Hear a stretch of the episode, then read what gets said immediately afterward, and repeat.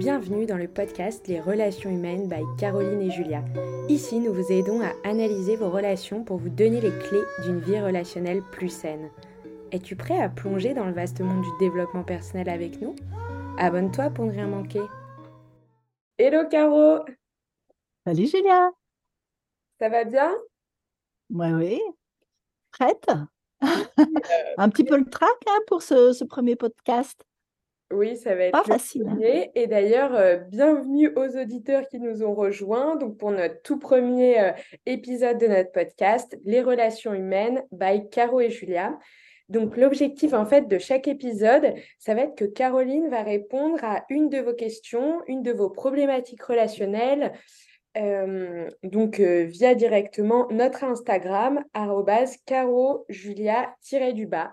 Donc, n'hésitez pas à nous envoyer vos problématiques. Euh, Caroline serait ravie de répondre euh, à ça. Et euh, un petit peu pour vous parler de notre podcast. Donc, en fait, il n'y a pas longtemps, j'ai vu Caroline, donc une amie à, à ma mère, qui est coach en, en développement personnel et elle fait vraiment de l'accompagnement sur des problématiques relationnelles.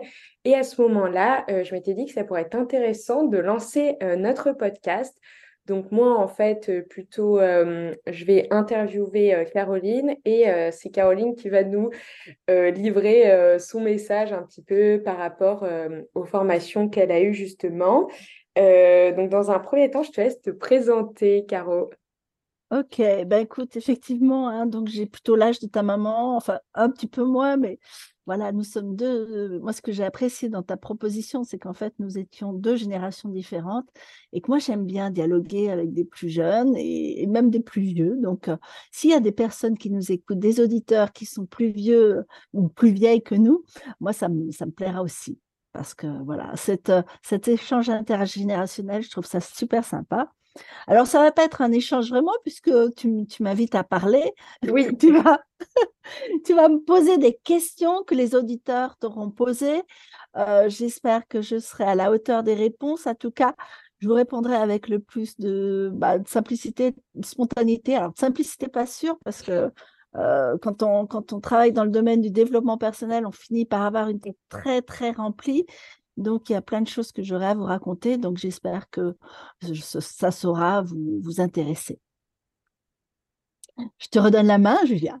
merci, euh, Caro, pour cette présentation. Et pour le premier épisode, tu voulais parler un petit peu euh, des relations familiales et euh, plus particulièrement des relations familiales à Noël.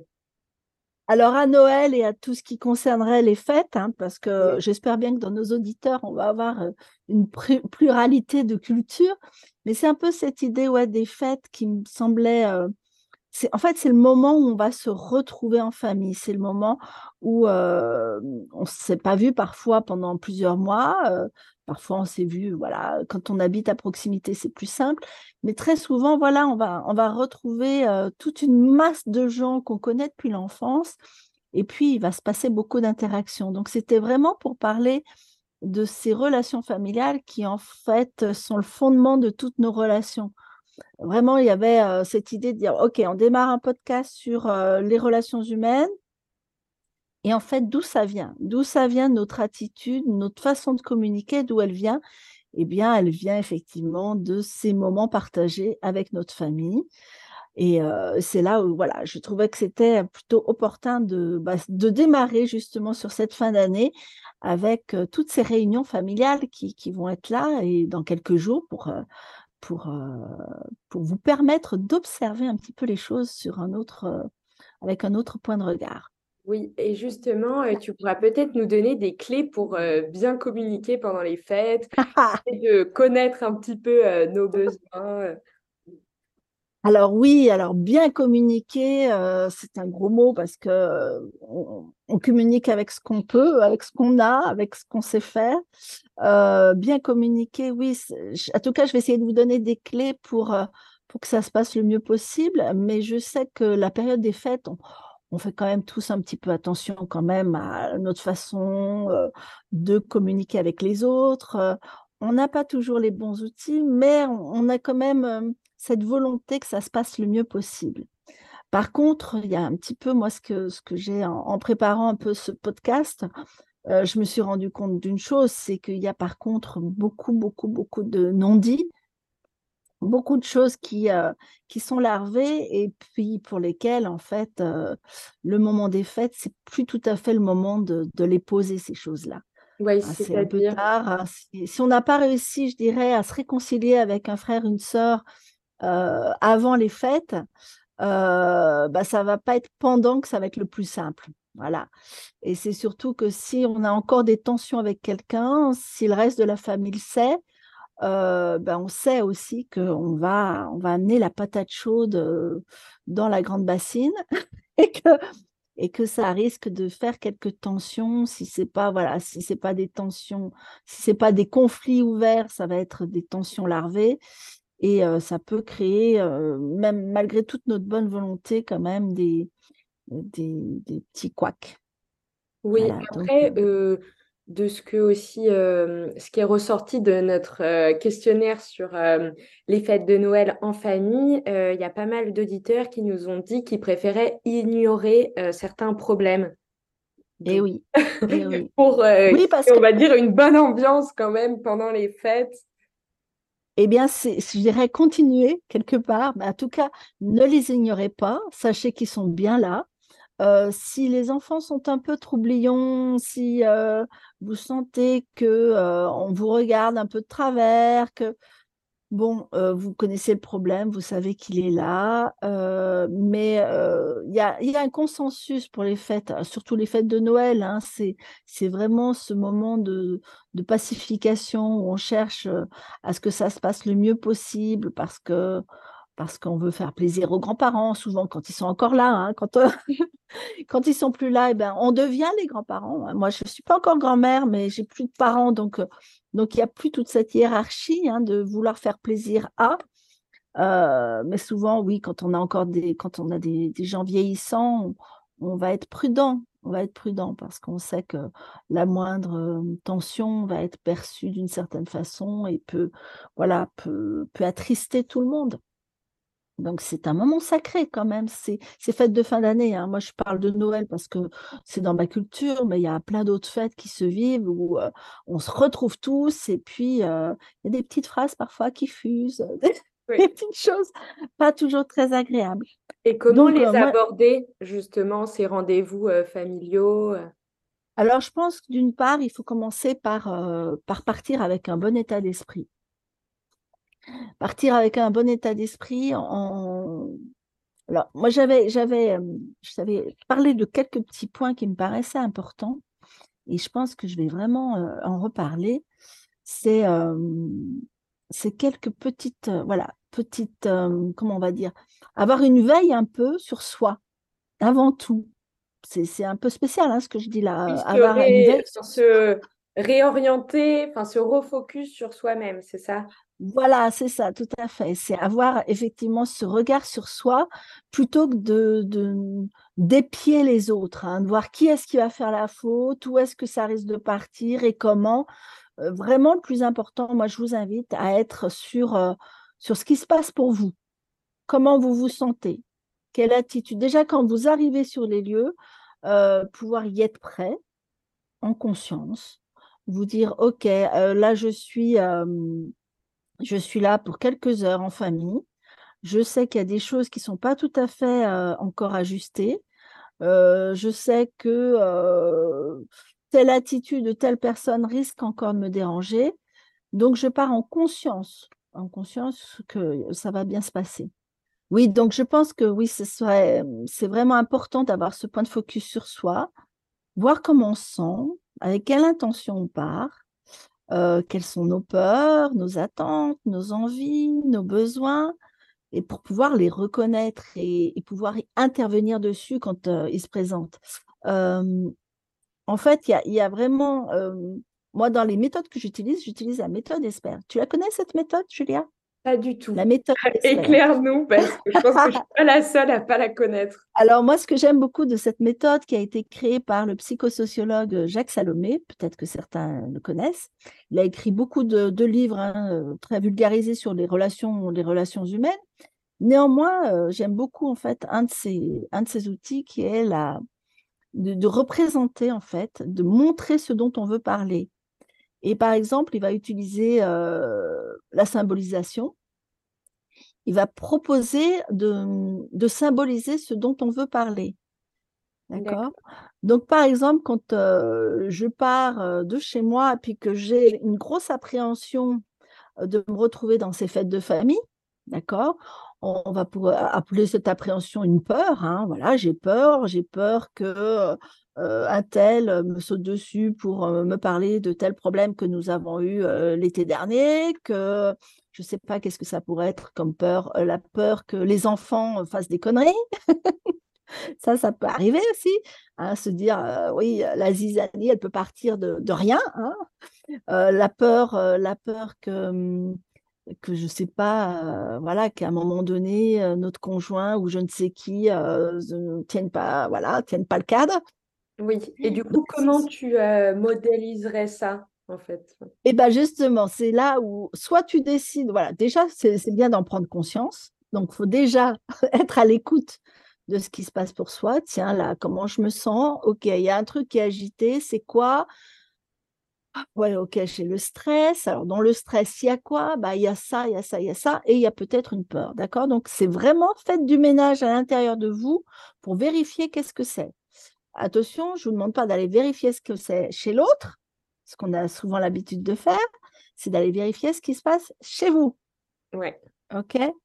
Donc, qu'est-ce qui se passe chez moi? Je me sens agitée, machin, je ne suis pas tranquille. Il y a un truc qui n'est pas tranquille. Pourquoi il n'est pas tranquille? Parce que, bah, tiens, euh, il y a ça, ça, ça. Est-ce que j'ai fait les cadeaux? Est-ce que j'ai machin? Ok.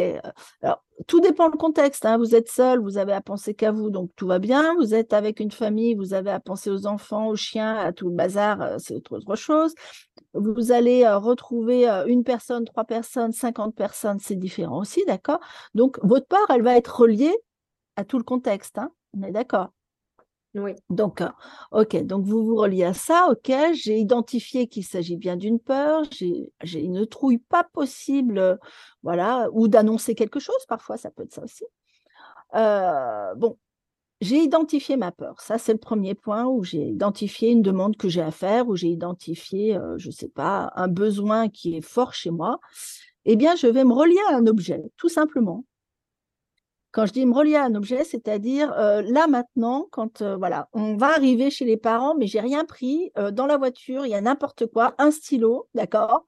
Un stylo et le stylo va devenir l'objet qui va être l'objet de transfert pour, pour dire je mets dedans ma peur.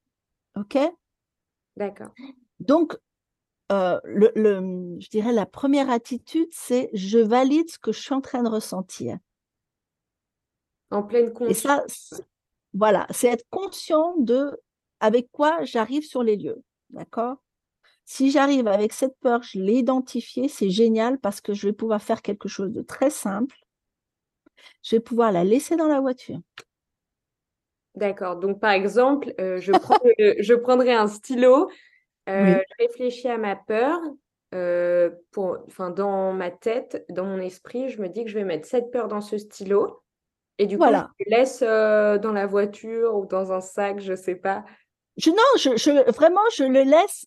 Je, soit je décide de partir avec, hein, c'est ah possible. Hein, je me dis, bah, ok, j'ai cette peur, et eh ben je l'emmène, machin. Ok. Mais il est possible aussi de se dire, ok, je suis consciente de cette peur, elle est là, je ne la nie pas. C'est vraiment toute l'importance, c'est ah de ne pas être dans le déni de ce qui est en train de se passer. D'accord? Je ne la nie pas, par contre, je sais qu'elle ne va pas être favorable dedans. Si je rentre avec cette peur, bah, je serai avec cette peur, pas de doute. Donc, euh, qui dit si je rentre avec la peur, je ne sais pas, que, que, que, les enfants fassent le bazar, d'accord Eh bien, il est fort probable qu'effectivement, si je rentre avec ma peur, la peur va venir avec moi et les enfants vont, vont faire le bazar. Oui.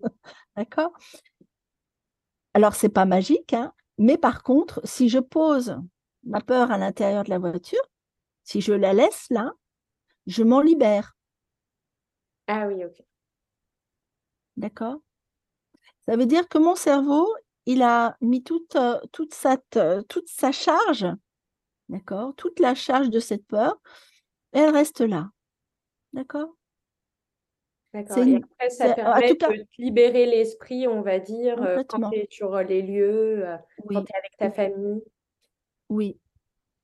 En tout cas, c'est un bon moyen pour déjà mettre une distance avec quelque chose qui est plutôt de l'ordre de la tension. Hein. Une peur, c'est une tension.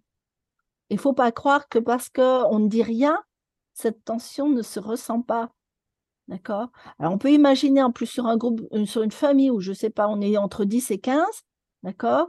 Euh, Si tout le monde arrive avec tout son bazar, d'accord? Ça peut être compliqué. Au bout d'un moment, au bout d'un moment, euh, on sait tous qu'il y a quelque chose, qu'il y a des tensions à droite, à gauche, qu'un tel est, pas très en sécurité. Si, si c'est par exemple, là, sur l'exemple qu'on a pris, c'était sur les enfants, hein, si c'était j'ai peur que les enfants fassent le bazar, d'accord? Eh ben, vous pouvez tu peux être sûr que là, quand tu arrives sur le lieu, si tu viens avec ta peur ou si tu ne l'as pas conscientisée, parce qu'elle est là quand même, hein, c'est là où je dis la première étape, c'est écouter ce qui se passe pour soi. Si tu ne l'as pas conscientisée, euh, elle va se déclarer, tu vas être en hypervigilance.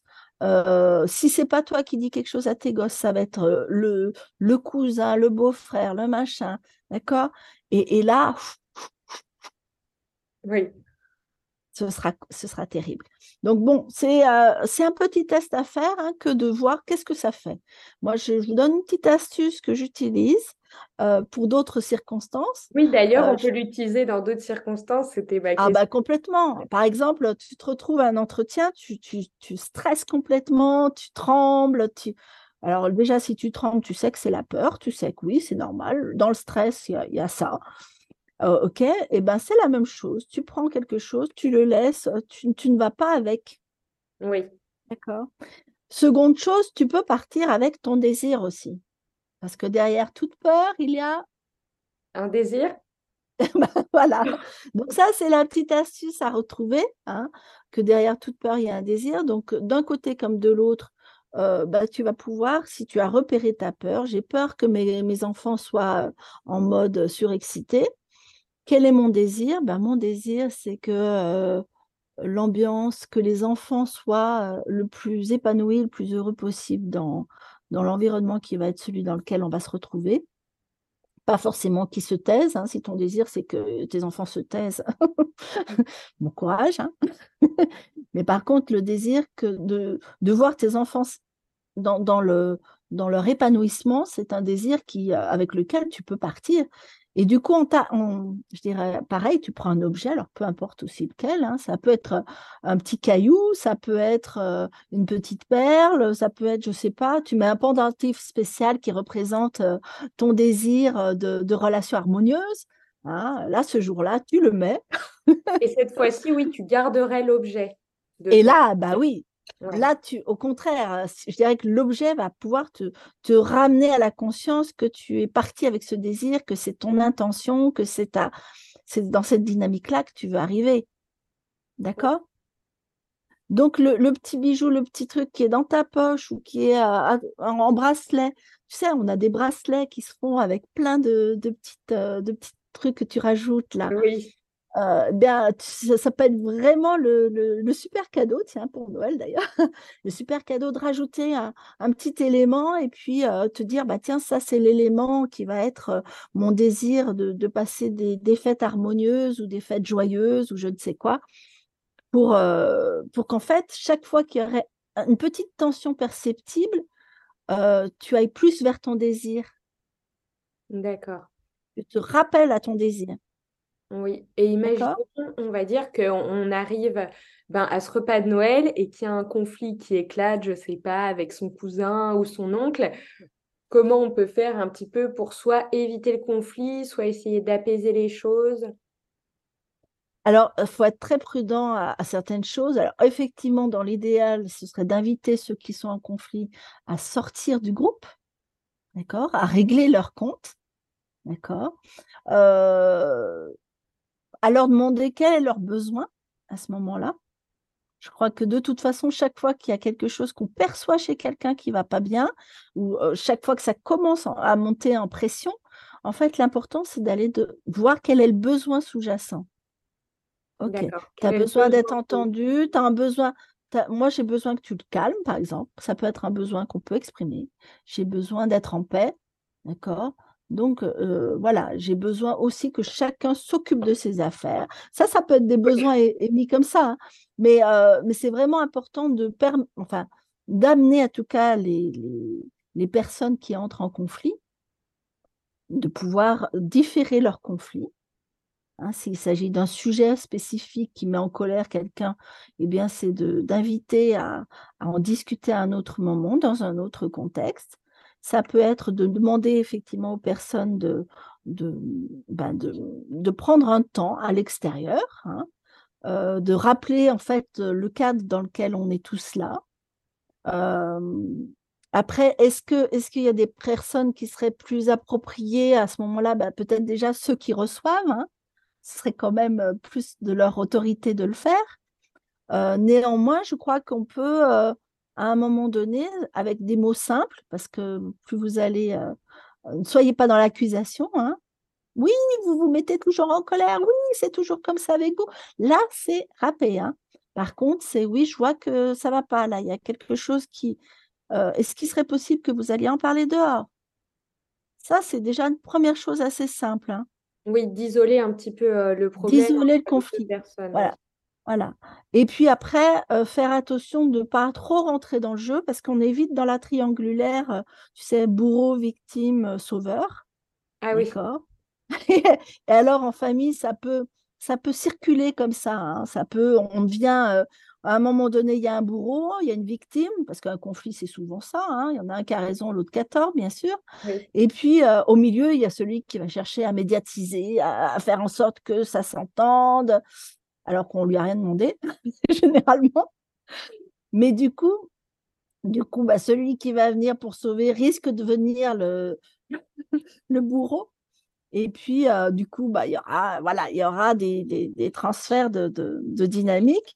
Donc, attention à, à, votre façon d'intervenir parce que vous pouvez rentrer dans cette dynamique, cette triangulaire infernale, cette triangulaire infantilisante où en fait, euh, vous êtes partie prenante du conflit.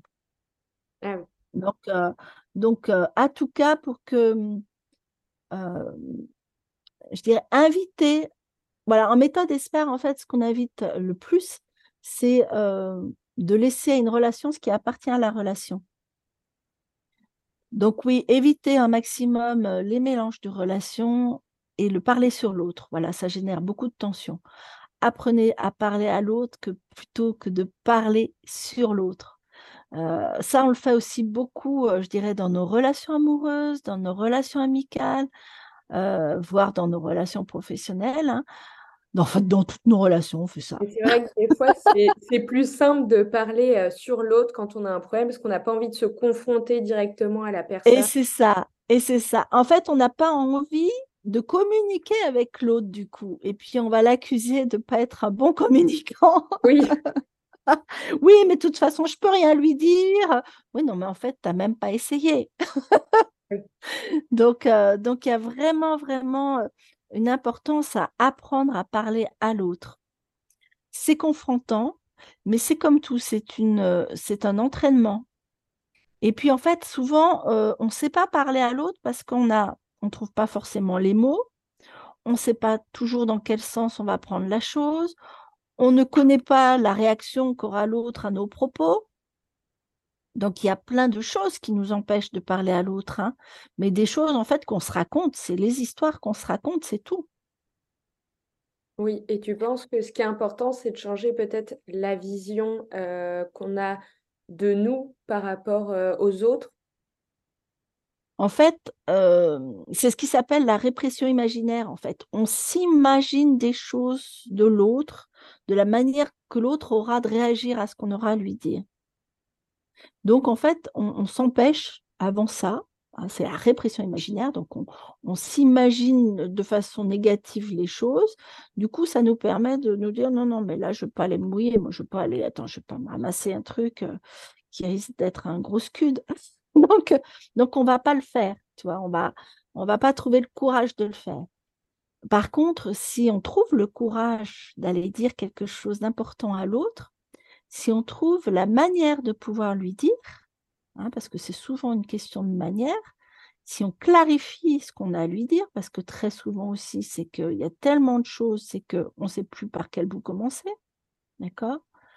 Mais euh, si euh, on parle à l'autre avec authenticité, en fait, ça peut être très simple. De poser une question. Euh. En fait, c'est pas c'est pas poser une question, c'est parler de soi à l'autre. Ah oui, parler de son ressenti, par exemple. Voilà, voilà. Si je suis, je ne sais pas, en conflit avec toi, et puis, puis que j'ai l'impression voilà, que de toute façon, tu n'as pas envie d'entendre ce que, ce que j'ai à te dire, je peux juste me le dire toute seule. Hein. De toute façon, elle n'a pas envie, machin, à chaque fois que je lui dis, et puis si, si déjà je t'aborde en, commençant par je ressens, voilà, c'est pas toi, c'est pas toi qui es comme ça, c'est ce que je ressens, voilà. Ou je suis triste de cette situation, ou j'ai de la difficulté avec toi en ce moment là-dessus, ou enfin tu vois toutes ces choses où en fait tu vas parler plus de cœur à cœur en fait avec l'autre. Oui, et de ressenti par rapport à tes propres émotions, quoi. Et oui, pas forcément parler du problème et parler de ses actions ou du comportement de l'autre de, parler voilà de ce qui te fait de la peine, de ce qui te met en rogne, de ce qui te voilà euh, de, ton besoin qui n'est pas euh, respecté, par exemple. Si, euh, si tu si as besoin de te dire et que l'autre te coupe la parole toutes les 30 secondes, en fait, ton, besoin n'est pas pris en compte. Donc, ça peut être, voilà, moi, j'ai besoin aussi de pouvoir te dire des choses. J'ai besoin de pouvoir poser ma parole jusqu'au bout et sans être interrompu je, vois bien que toi, tu as une difficulté pour me laisser parler, mais, mais moi, si, si je ne peux pas me dire jusqu'au bout, ben, en fait, on ne va jamais pouvoir s'entendre. Donc, en fait, il va, il va vraiment falloir apprendre à, à, à, apprendre à parler de soi. Et en fait, pour ça, ça demande de pouvoir aussi, euh, sur d'autres moments, s'introspecter un peu. Oui, en fait, c'est de l'introspection, mais ça, c'est un peu difficile quand même à faire. On ne sait pas forcément quand quelque eh chose ben, se passe, quand on est frustré ou qu'on a peur, on ne sait pas forcément le verbaliser. Quoi. Comment tu. Enfin, eh bien, très simplement, très simplement. Bah là, tu vois, quand tu me parles de. Voilà, tu, déroules, on ne sait pas comment faire, mais en fait, on, on a toutes les informations, seulement on, se fait des nœuds pour savoir comment le dire à l'autre. Mais si je me sens frustrée, si je suis capable de le dire à une amie, à une camarade, à un autre collègue ou quoi que ce soit, je peux aussi très bien l'expliquer à celui qui est en face de moi que, ben oui, tiens, là, je suis en train de vivre une frustration. Oui, mais après, peut-être que c'est pas facile de dire à eh oui. eh ben, je mais oui, oui, c'est pas facile. Par rapport à ça, j'ai peur. J'ai jamais dit que c'était facile, en fait. J'ai dit qu'il s'agissait d'entraînement, de d'apprentissage, en fait. On apprend à l'école à écrire. On mmh. apprend euh, plus ou moins à parler, et euh, généralement, on va parler la langue qui nous est enseignée, d'accord? Euh, Avec bah, tout ce qui, qui constitue cette langue, l'utilisation de certains mots, et puis d'une famille à l'autre, on va bien se rendre compte que ce ne sera pas tout, tout, à fait les mêmes. Mais quand même, on arrive à, à se comprendre sur les grandes lignes. Mais bien sûr, l'introspection, mais c'est hyper nécessaire en fait. mais on peut se sentir vulnérable en fait quand on exprime justement ce qu'on ressent à l'autre. Et qu'est-ce que tu penses qu'on fait face à quelqu'un qu'on voit vulnérable? Eh ben, on l'aide. Enfin, je sais. Ah ben voilà. ah ben voilà. Eh ben oui.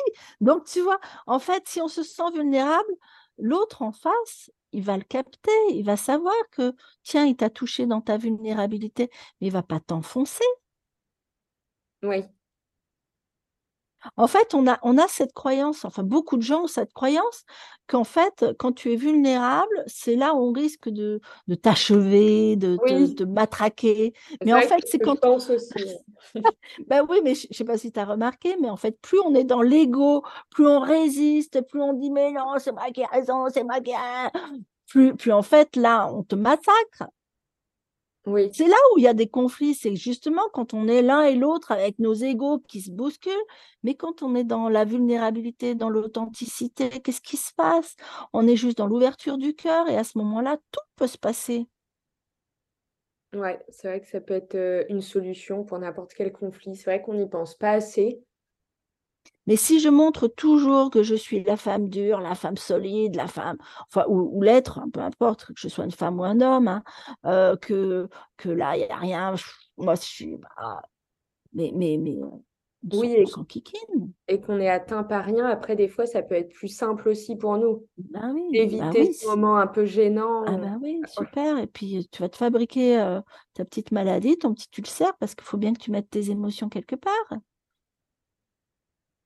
Et c'est dans le corps qu'elles vont euh, après se, caler. Les mots hein. après peuvent se transformer en mots. En mots M-A-U-X, bah oui. Bah oui. Oui, oui, ça c'est bien connu. C'est ça. Donc, euh, ouais. dire les choses, en fait, c'est, c'est la meilleure thérapie possible. Mais euh, ça ne veut pas dire qu'il faille aller voir forcément un thérapeute, mais, mais en tout cas, Apprendre, apprendre à parler de soi, en fait, c'est vraiment, vraiment un apprentissage. Moi, c'est ce que j'apprends à mes clients, en fait. C'est vraiment pouvoir parler d'eux. C'est pas être une meilleure version d'eux-mêmes, c'est être eux, tout simplement. Ouais, et arriver à se redécouvrir arriver à découvrir en fait toute cette richesse qu'ils ont en eux, toutes ces, toutes ces potentialités qui, qui ne se montrent pas tous les jours, quoi, parce que parce qu'on a une image sociale, parce que il faudrait, voilà, on, on, a, on s'est défini à travers certains rôles et puis bah, il faut les tenir et puis et puis en fait on passe notre vie à être en tension, on passe notre vie à, être à, à, regarder les uns les autres, à savoir si bon est-ce que, est que je suis bien dans la norme? Est-ce que, je vais, est que je vais être acceptée? Oui. Mais, mais en même temps, tu sais, on dit souvent, enfin, en méthode espère, on va parler par exemple de deux besoins très antagonistes. le besoin de, d'approbation et le besoin d'affirmation. Tu vois, être approuvé ou s'affirmer. Alors, pendant les fêtes de Noël, moi, je vous invite à voir lequel des deux vous allez choisir. Si vous allez choisir de vous affirmer, d'accord, d'affirmer qui vous êtes avec tout votre ego, ou simplement euh, bah, vous conformer, besoin d'être d'être euh, confirmé, enfin d'être euh, d'être validé par les autres un petit peu voilà, soit, soit vous vous dites, OK, là, moi, j'ai juste envie d'être approuvé pour que tout le monde, voilà, que ça se passe le mieux possible. Donc, je vais faire, euh, voilà, monde honorable et puis euh, je vais, euh, je vais être OK avec, avec ce qui se passe, même s'il y a des choses sur lesquelles je pourrais être en désaccord.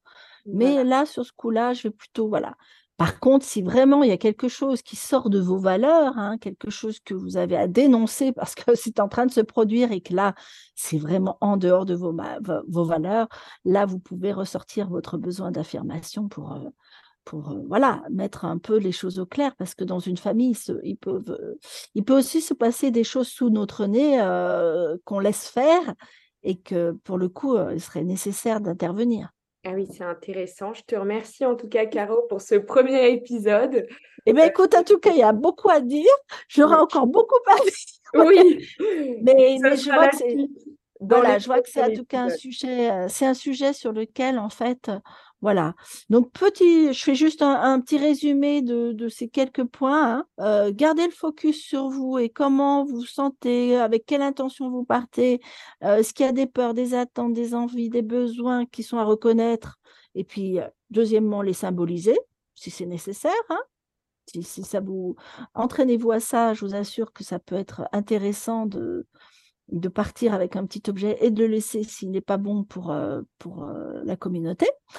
Euh, choisir, ah oui, entre besoin d'affirmation ou besoin d'approbation. Hein. Prenez la responsabilité de, de ce que vous avez envie de, de voir se dérouler. le changement, oui, je disais, le changement vient toujours de soi, jamais de l'autre. voilà. Alors ne cherchez pas, ne cherchez pas à changer l'autre. Il n'y a, a qu'une personne qui peut être changée, c'est vous-même. Oui, c'est changer et modifier peut-être sa vision euh, des choses. Mmh. Voilà, en tout cas, on attend euh, vos retours sur notre podcast. Voilà, à très bientôt. Et si toi aussi tu souhaites nous partager un problème relationnel, alors n'hésite pas à répondre à notre questionnaire qui est en lien dans la description. Caro se fera un plaisir d'y répondre dans un prochain épisode. Bye